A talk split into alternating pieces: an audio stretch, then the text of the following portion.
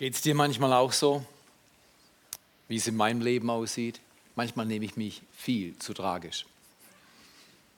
Ich ärgere mich, sehe nur mich und was ich fühle, was mir gerade stinkt. Und ich nehme mich echt zu wichtig. Ich denke, wenn die doch endlich mal. Und warum nicht? Und ich bin irgendwo falsch im Mittelpunkt. Kennt ihr das? Oder dann gibt es die andere Situation, dann fühle ich mich total unfähig. Äh, dann fühle ich mich überfordert. Äh, ich denke, äh, um Himmels Willen, das klappt gar nicht. Und ich will in der Ritze verschwinden. Kennt ihr das? Beide Extreme sind schädlich für uns Menschen. Wenn wir denken, ich bin so wichtig und ich nehme mich so wichtig und alles ist hyper und überdreht. Und wenn wir dann das andere Extrem verfallen, ich bin doch nur ein Wurm. Ich bin doch niemand. Ich kann doch nichts.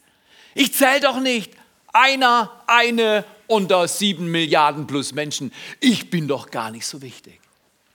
Weihnachten lehrt eine ganz neue Message. Weihnachten sagt etwas, nämlich das geschah für dich. Was ist das? Das ist, in ihm war Leben. Und das Leben war das Licht der Menschen. Und das Licht strahlt in der Finsternis. Und die Finsternis hat es nicht erfasst. Oder man könnte auch sagen, nicht überwunden. Ist es nicht tröstlich für dich und für mich? Viele Dinge in deinem und meinem Alltag sind scheinbar schwer zu kontrollieren. Oder wenn wir es wie ein Architekt geplant hätten, hätten wir es ganz anders geplant. Aber Leben läuft manchmal nicht nach unserer Planung. Stimmt das?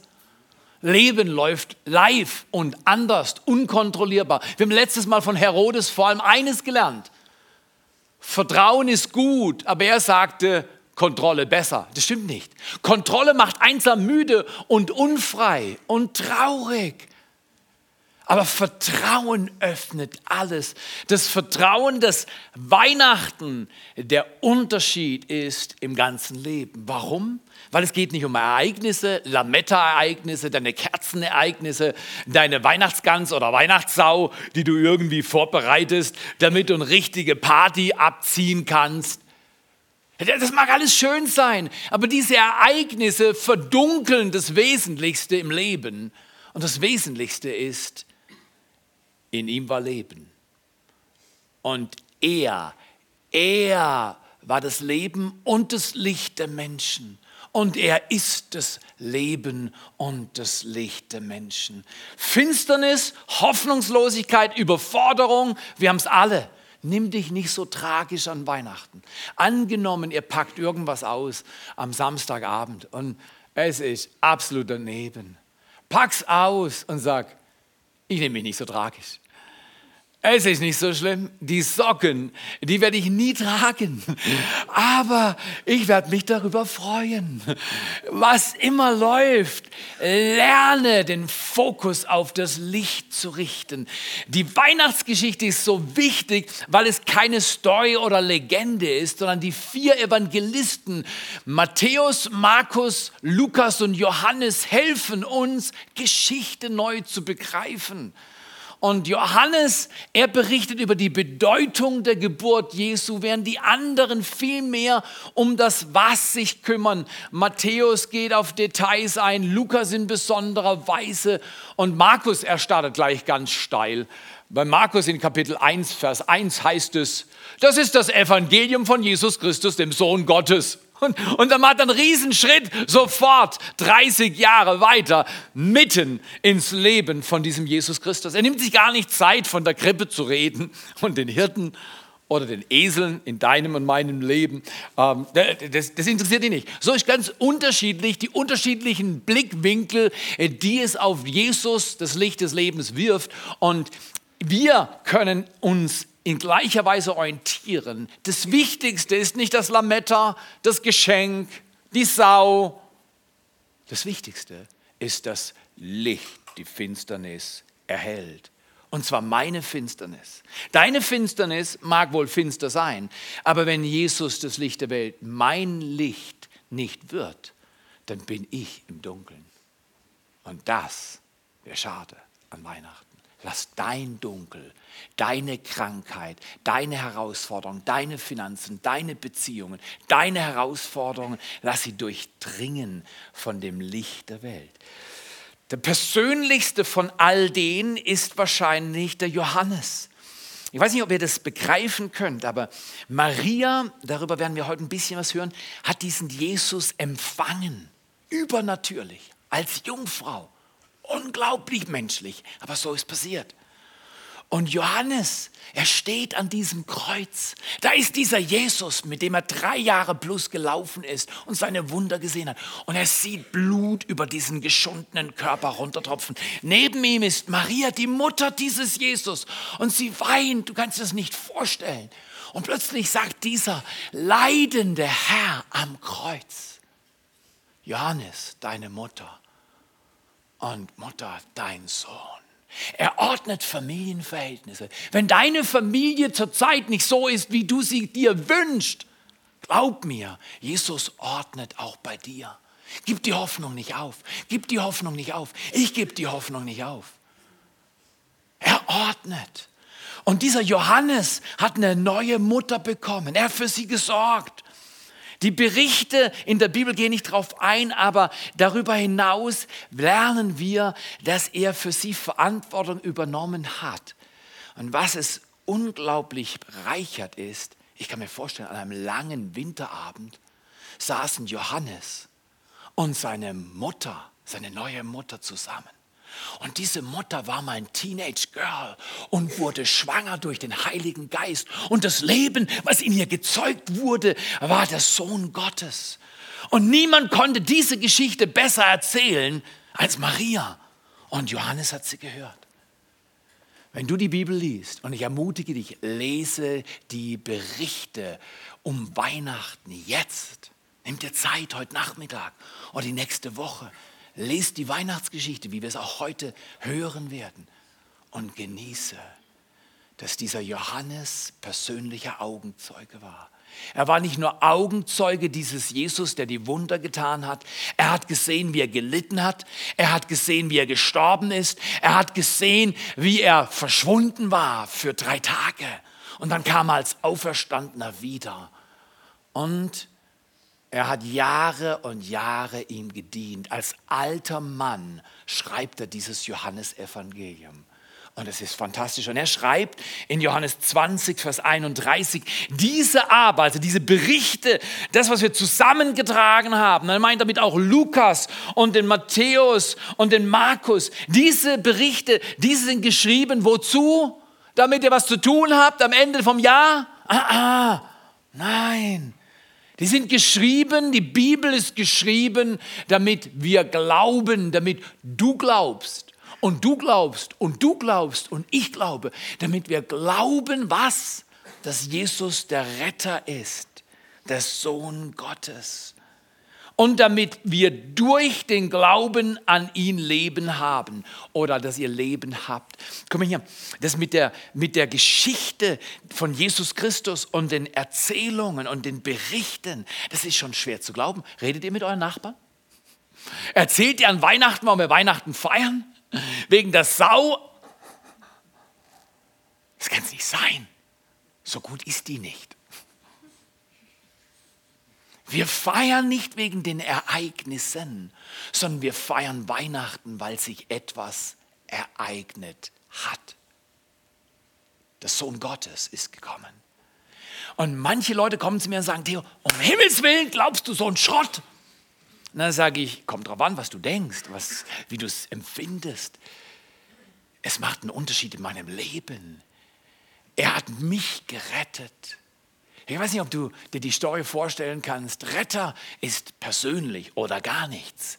Er ist Jesus, der persönliche Retter. Immanuel, Gott ganz nah. Gott ganz nah. Ich kann mich erinnern, unsere Tochter war ganz klein, vielleicht ein Jahr, eineinhalb, vielleicht zwei. Und kennt ihr Kinder? Kennt ihr Kinder? Wenn die, wenn die am Tisch, wir waren im Restaurant, was wir selten getan haben. Wir waren im Restaurant und ich war ganz aufgeregt. Und plötzlich will meine Tochter nach dem Glas greifen, nach diesem Glas, äh, äh, das auf dem Tisch stand mit Mineralwasser. Und da dachte ich, ja, also gut, komm, und, und gib ihr das Glas. Und wie so ein kleines, eineinhalb, zweijähriges Mädchen, die, die hat auch nicht so viel Erfahrung mit Gläsern aus dem Glas trinken. Das war mehr so die tupperbare Plastikzone, die ihre Liga war. Und sie nimmt das Glas, Papa hilft ihr noch. Und das schrecklichste Geräusch ist zu hören. Für einen Vater, der seiner eineinhalbjährigen Tochter was zu trinken, plötzlich macht knack. Und ich wusste im Augenblick, knack, knack. Ich weiß, was passiert ist. Sofort Glas weg, das Zeugs fehlt und dann im Mund hing es und, und, und dann zum Glück waren es nur wenige Stücke und ich mache die Stücke zusammen und es fehlt eins. Jetzt meine Hand in ihrem Mund, meine Hand in ihrem Hals, meine Hand in ihrem Magen. Nein, nein, das habe ich nicht gemacht. Nein, nein, nein. Aber äh, meine Hand in ihrem Mund, und, und, und mir war es wurscht vor, gewaschen oder nicht gewaschen, ob die Pepperoni noch dran war oder, oder noch die Spaghetti. Ich war mit meiner Hand in dem Mund und unter der Zunge. Alles Panik. Wo ist das Stück? Das Stück, das Stück fehlt, das Stück fehlt. Sie hat es geschluckt. Wie kriegen wir es raus? Was, was passiert innen drin? All diese Horrorgedanken gehen durch deinen Kopf als Vater der ersten Tochter. Vater tötet seine Tochter beim Versuch, Mineralwasser zu trinken. Ich kann, ich kann die Überschrift lesen. Und dann die, die, die, die Ausgrenzung. So dumm muss man sein, Theo, was machst du mit deiner Tochter? All das geht in Windeseile durch deinen Kopf. Und plötzlich kam die Ruhe eines Erretters in mein Leben. Wie so oft in meinem Leben. Zu viel Hektik. Irgendjemand zu Hause? Bei dir auch? Bei dir manchmal auch ein bisschen mehr Bewegung, als du willst und vertragen kannst? Plötzlich kommt mir ein Gedanke. Mit dem Gedanken kam Friede in mein Denken. Plötzlich ging mein Gedanke, nicht ist das Stück Glas, was ich suche, in ihrem Mund oder Körper. Vielleicht ist es einfach vorne runtergefallen. Ich ziehe ihr Pulloverli ein bisschen grad und kuller die Kuller fällt das Stück Glas in meine Hand. Ich setze es an das Glas, die drei Stücke passen. Das Glas ist kaputt, aber unsere Tochter unversehrt. Immanuel, der Retter nahe. Glaube und Weihnachten ist nichts wert, trotz der Sau. Es sei denn, Weihnachten wird zum Erlebnis in deinem Leben. Der Retter kommt nahe. Er ist Immanuel. Er ist persönlich. Er liebt dich und mich. Er kam nicht für irgendwas, so nach dem Motto, ich schaue mal auf der Erde, ist alles im Chaos und er kommt jetzt das Chaos zu richten. Er kam auch nicht für irgendjemand. Er kam für dich. Dich. Er kam für dich. Für dich. Du bist ihm wichtig. Du bist grandios. Er liebt dich. Dein Leben ist besonders. Du bist wichtig für Gott. Könnt ihr euch vorstellen, dass ich vielleicht gesagt hätte zu Aline, du Schatz, fehlt ein Stück. Aber ich habe gehört, man kann das auch, also ein bisschen Glas. Du, wir warten einfach. Vielleicht kommt es raus, vielleicht bleibt es drin. Vielleicht lebt sie, vielleicht verreckt sie. Wir können noch ein Kind machen. Kein Problem.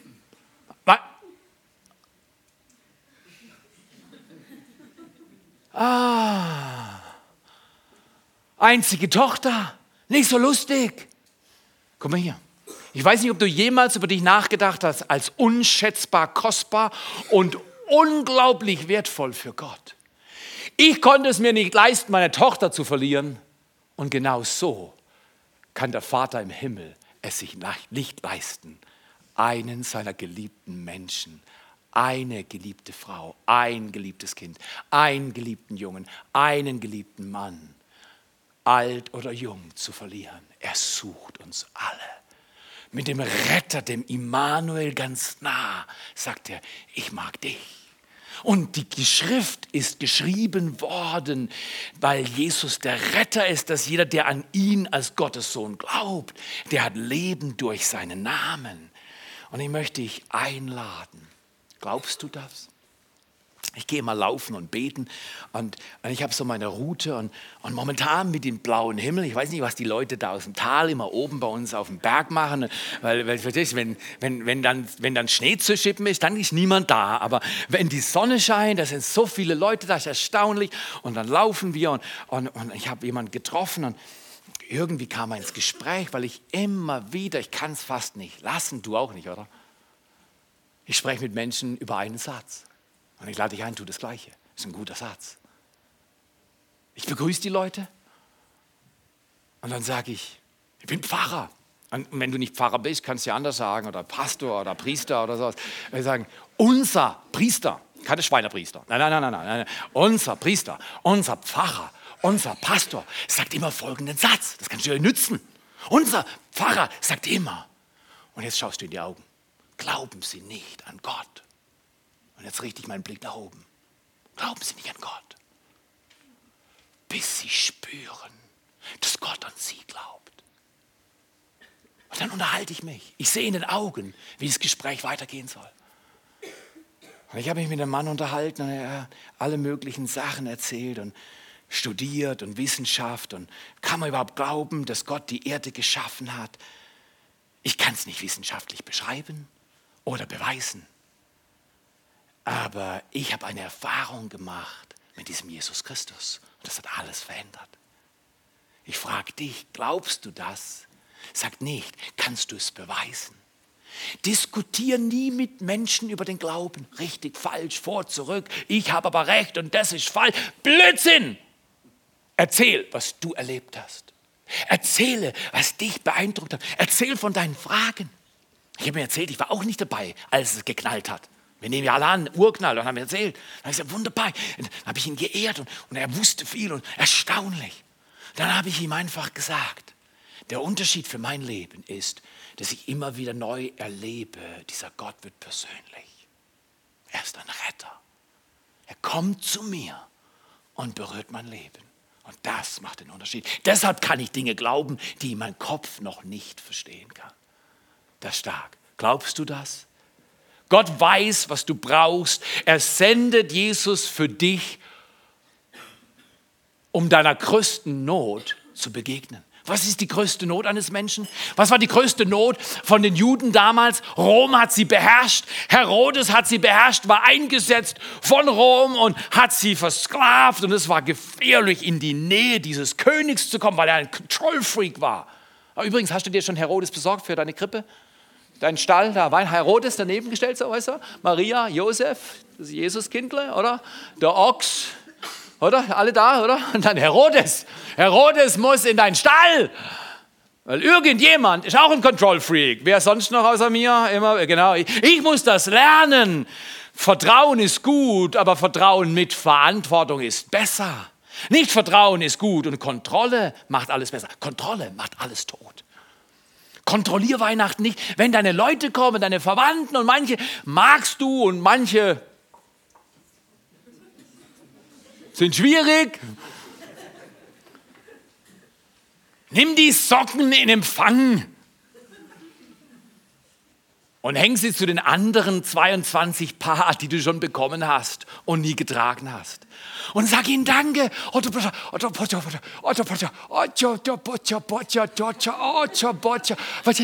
Lobe Menschen, liebe Menschen, machen Unterschied, indem du weißt, das, was die größte Not des Menschen ist, ist nicht die Weihnachtssau oder Gans. Die größte Not in meinem Leben ist, dass es jemand gibt, der mir nahe ist und meine Schuld vergibt. Meine Schuld mir vergibt, dir vergibt. Dich reinigt von all den Dingen, die nicht gut gelaufen sind. Und lasst uns mal anschauen, wie ist das gelaufen? Weil das ist schon, das ist schon eine riesige Story. Ich habe mich mit dem Mann unterhalten und, und es war so toll. Ich habe ihm gesagt, ich habe auch Fragen. Ich bin Pfarrer und habe noch Fragen. Es war so ein gutes Gespräch. Es geht nicht darum, dass wir der Welt irgendwas beweisen, was wir selbst nicht erleben, sondern es geht darum, dass wir Zeugen dessen sind, was wir schon erlebt haben und dazu stehen Und es war wunderbar. Aber schau mal, was, was war denn da geschrieben? In Matthäus 1, Vers 18 folgende. Da heißt es, dass der Engel kommt nach Nazareth zu einer Jungfrau und dass er ihr sagt, sie wird schwanger werden, er wird sie überschatten.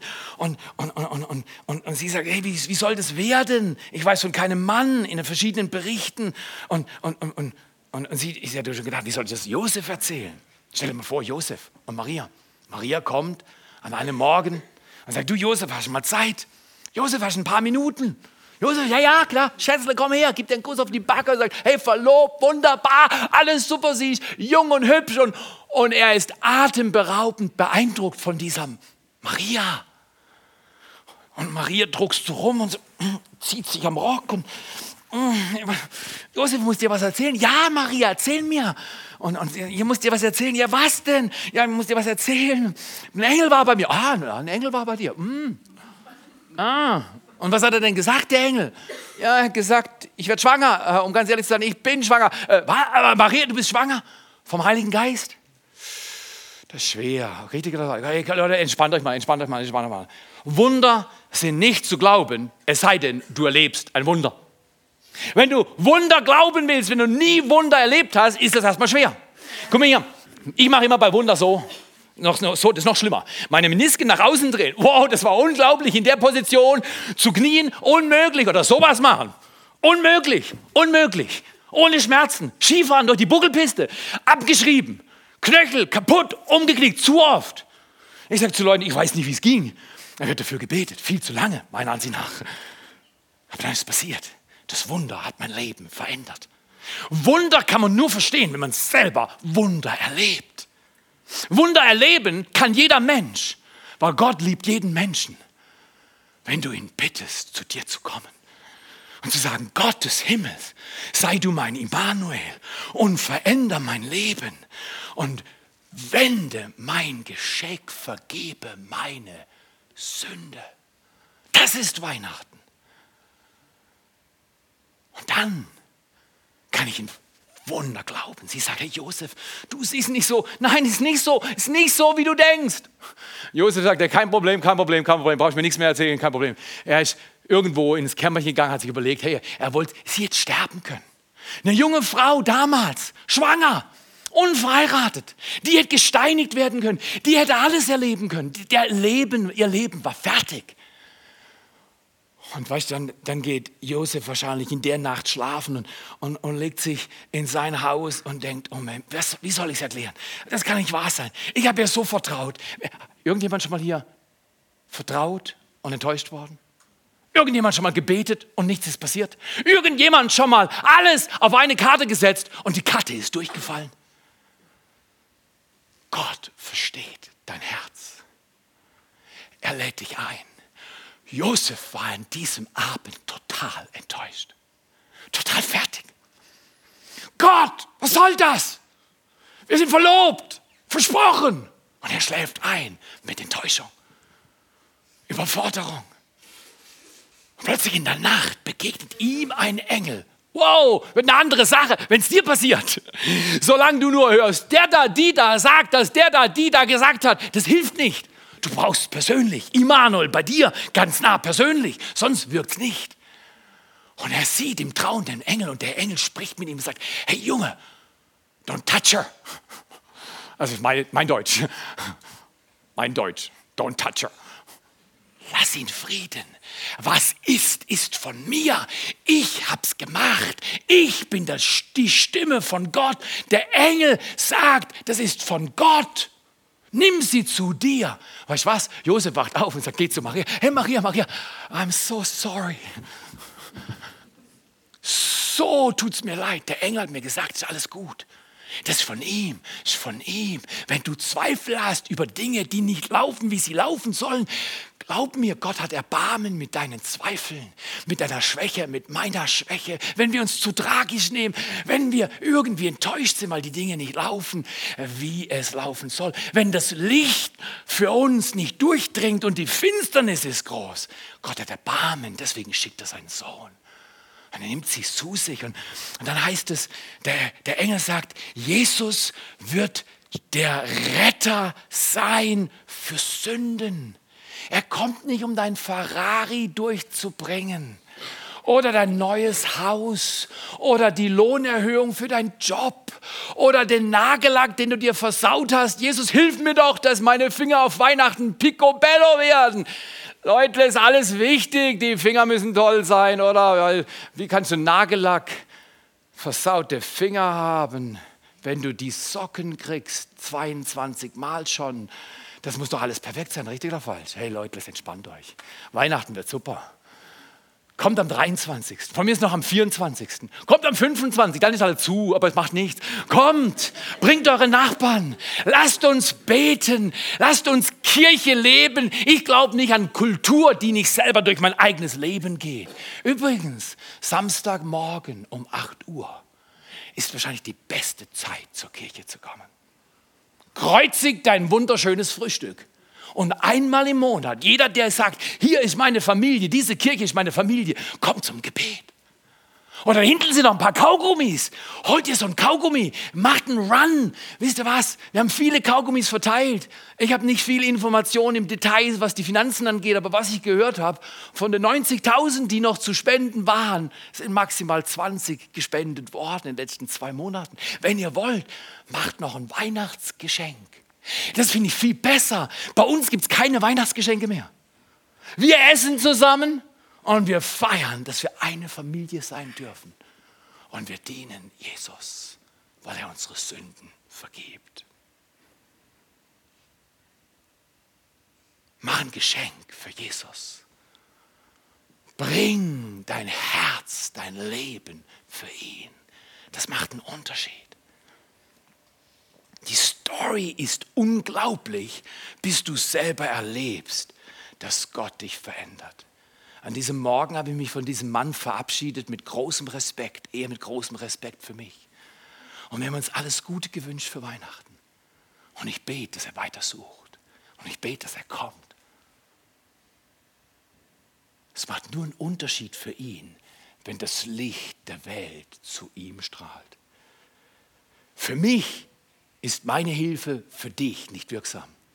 Weil du brauchst für dich Hilfe. Du brauchst für dich Hilfe, für dich Hilfe, für dich Hilfe. Dann wird es wirksam.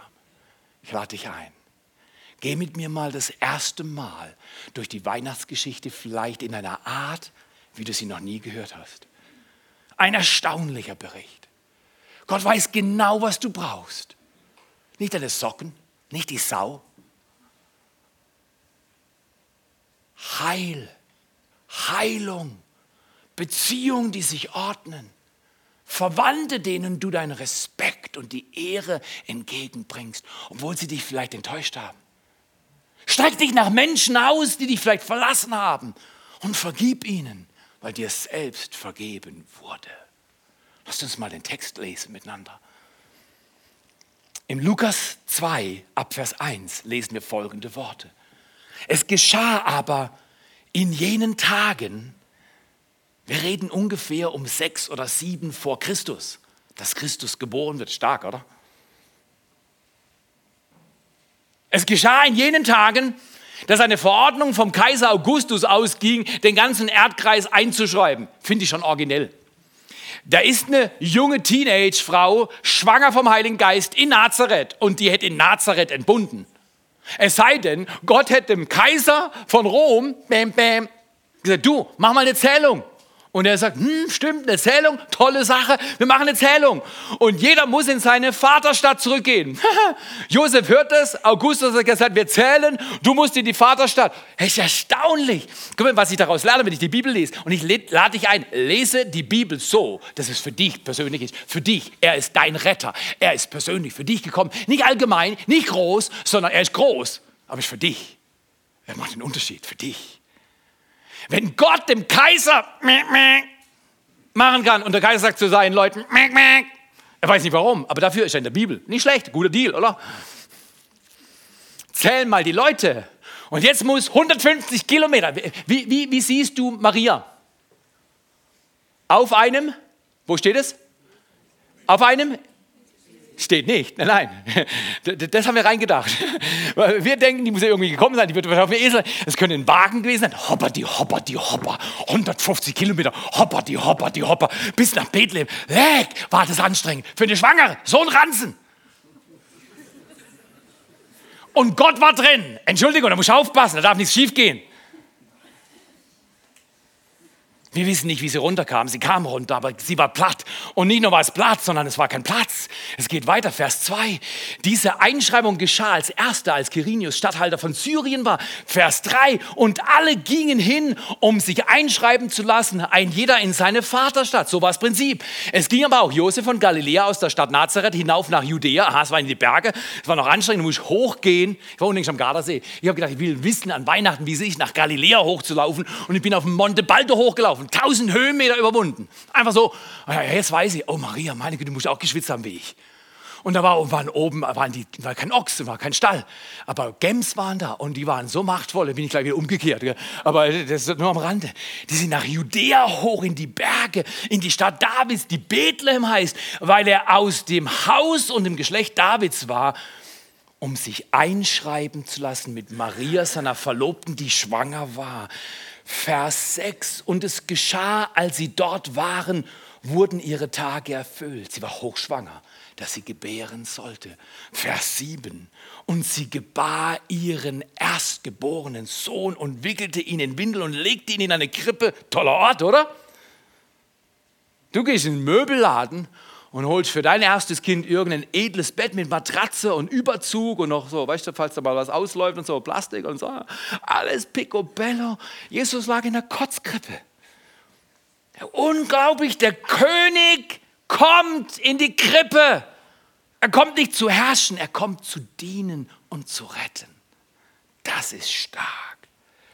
In Windeln gewickelt, legt ihn in eine Krippe, weil in der Herberge kein Raum für sie war hey, ist auch für dich manchmal kein Raum da? Hast du das Gefühl, niemand wartet auf dich, du bist nicht wichtig? Er nimmt dich wichtig. Er nimmt dich wichtig. Du bist wichtig für deinen Gott. Und es waren Hirten, Vers 8, in derselben Gegend auf dem freien Feld blieben und des Nachts Wache hielten über ihre Hirte. Vers 9 und wieder der Engel. Ist erstaunlich. Weißt du was? Ich spüre immer wieder, dass Gottes Gegenwart da ist. Er schützt mich, bewahrt mich. Er sendet seine Engel. Erwarte Engel in deinem Leben, die dir helfen und die dich schützen helfen, auf dem Weg halten. Wie der Engel des Herrn trat zu ihnen und, und die Herrlichkeit des Herrn umleuchtete sie und sie fürchten sich mit großer Furcht. Kannst du verstehen, oder? Äh, also, versteht er nicht, gell? Okay, alles klar. Aber lesen wir weiter, Vers 10. Und der Engel sprach zu ihnen, fürchtet euch nicht. Kann mir vorstellen, die hatten weiche Knie. Ich verkünde euch große Freude, die für das ganze Volk sein wird. Vers 11. Denn euch ist heute ein Retter geboren. Der ist Christus, der Herr in Davids Stadt. Und jetzt testen Sie mich, ob ich Vers 12 auswendig habe. Und dies wird das Zeichen sein. 2,12. Ihr werdet finden, den Hirten, ein Kind in Windeln gewickelt und in einer Krippe liegen. Das ist das Zeichen. Und Vers 13 heißt es dann, und plötzlich war bei den Engeln eine Menge der himmlischen Heerscharen, die Gott lobten und sprachen, Herrlichkeit, Herrlichkeit sei Gott in der Höhe und Friede auf Erden in den Menschen seines Wohlgefallens. Brauchst du Frieden an Weihnachten? Er hat ihn. Empfang ihn, glaub ihm, öffne dein Herz. Vers 15, und es geschah, als die Engel von ihnen hinweg in den Himmel auffuhren, dass die Hirten zueinander sagten, lasst uns doch hingehen. Genau das wünsche ich mir. Das ist meine Vision für 2017. Die Kirche geht hin. Sie gehen hin, alle von uns. In dem Fall nicht nach Bethlehem, sondern in dein Bethlehem, um diese Sache zu sehen, die geschehen ist und der Herr uns kundgetan hat. Was immer du mit Gott erlebst, tu es kund. Mach es kund. Erzähl es anderen. Ja, aber was denken die? Denk nicht, was die denken, tue, was er dir sagt. Du wirst sehen, du kommst immer gut weg, wenn du tust, was er sagt, auch wenn es total schwierig erstmal sich anhört. Tu, was er sagt. Und dann in Vers 16, und sie kamen eilen und fanden Maria, die Hirten sind stark, Sie finden Maria und Josef, nicht Herodes, und das Kind in der Krippe liegend. Und das war der Unterschied ihres Lebens. Das Licht des Lebens hat sie berührt. Als sie es aber gesehen hatten, machten sie das Wort bekannt. Mach's Wort bekannt. Lad Leute zum unvergesslichen Weihnachtserlebnis ein. Lad Leute zum Gebet morgens am Samstag ein. Gott berührt die Herzen. Spende großzügig, den im Dream Team. Mach einen Unterschied. Es lohnt sich, wenn du Gott kennst, Freiheit erlebst, deine Bestimmung entdeckst und einen Unterschied machst, wirst du, auch wenn dein Leben manchmal schmerzhaft ist, nie umsonst leben. Sie machten das Wort bekannt über dieses Kind. Noch heute reden wir über dieses Kind. Man nennt ihn auch König und Herrn. Vers 18. Und alle, die es hörten, wunderten sich über das, was ihnen von den Hirten gesagt wurde. Und Maria ist der Hammer, wieder Lukas 2, Vers 19. Da steht geschrieben, Maria aber bewahrte alle diese Worte und erwog sie in ihrem Herzen. Ich möchte dich heute zum Schluss fragen. Kannst du noch mal zwei Texte, viele Texte habe ich euch vorgelesen oder zitiert. Die Weihnachtsgeschichte, berührbar nahe. Kannst du mit mir zum alt gewordenen Johannes mitgehen? Vielleicht in den 90ern, am Ende des ersten Jahrhunderts, schreibt er sein Evangelium auf, damit die nachfolgenden Generationen haben und an Jesus glauben können, weil er der Augenzeuge es notiert hat und weitergibt an die, die kommen werden und glauben. Und er sagt Folgendes in Johannes 3, Vers 16 steht, denn so hat Gott die Welt geliebt. Das ist Weihnachten. Ich weiß nicht, was deine Familie braucht und wie deine Familie ist und wie die Umstände sind, aber Gott liebt dich und er liebt die Menschen, mit denen du zusammen unterwegs bist, seien sie leicht oder schwer und seien sie mühsam oder seien sie herrlich. Aber er ist da, er liebt. Dass er seinen einzigen Sohn gab, damit jeder, der an ihn glaubt, nicht verloren geht. Wenn ich heute sterbe, ich will heute nicht sterben, Leute. Ich will nicht bis Weihnachten warten wegen den Geschenken. Das ist nicht mein Ziel. Ich will so viele Menschen mit Jesus bekannt machen, wie nur irgend möglich. Und ich will so lange leben, wie nur irgend möglich.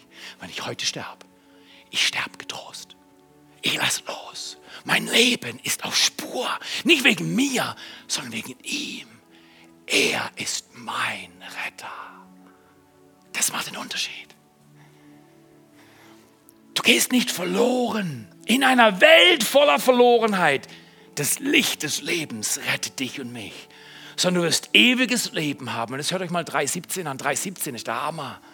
Denn Gott hat seinen Sohn nicht in die Welt gesandt, dass er die Welt richte. Deswegen sollst du niemand richten. Lass ihn in Ruhe. Nicht bewerten. Er hat seinen Sohn nicht in die Welt gesandt, dass er sie richte, sondern dass die Welt durch ihn gerettet werde.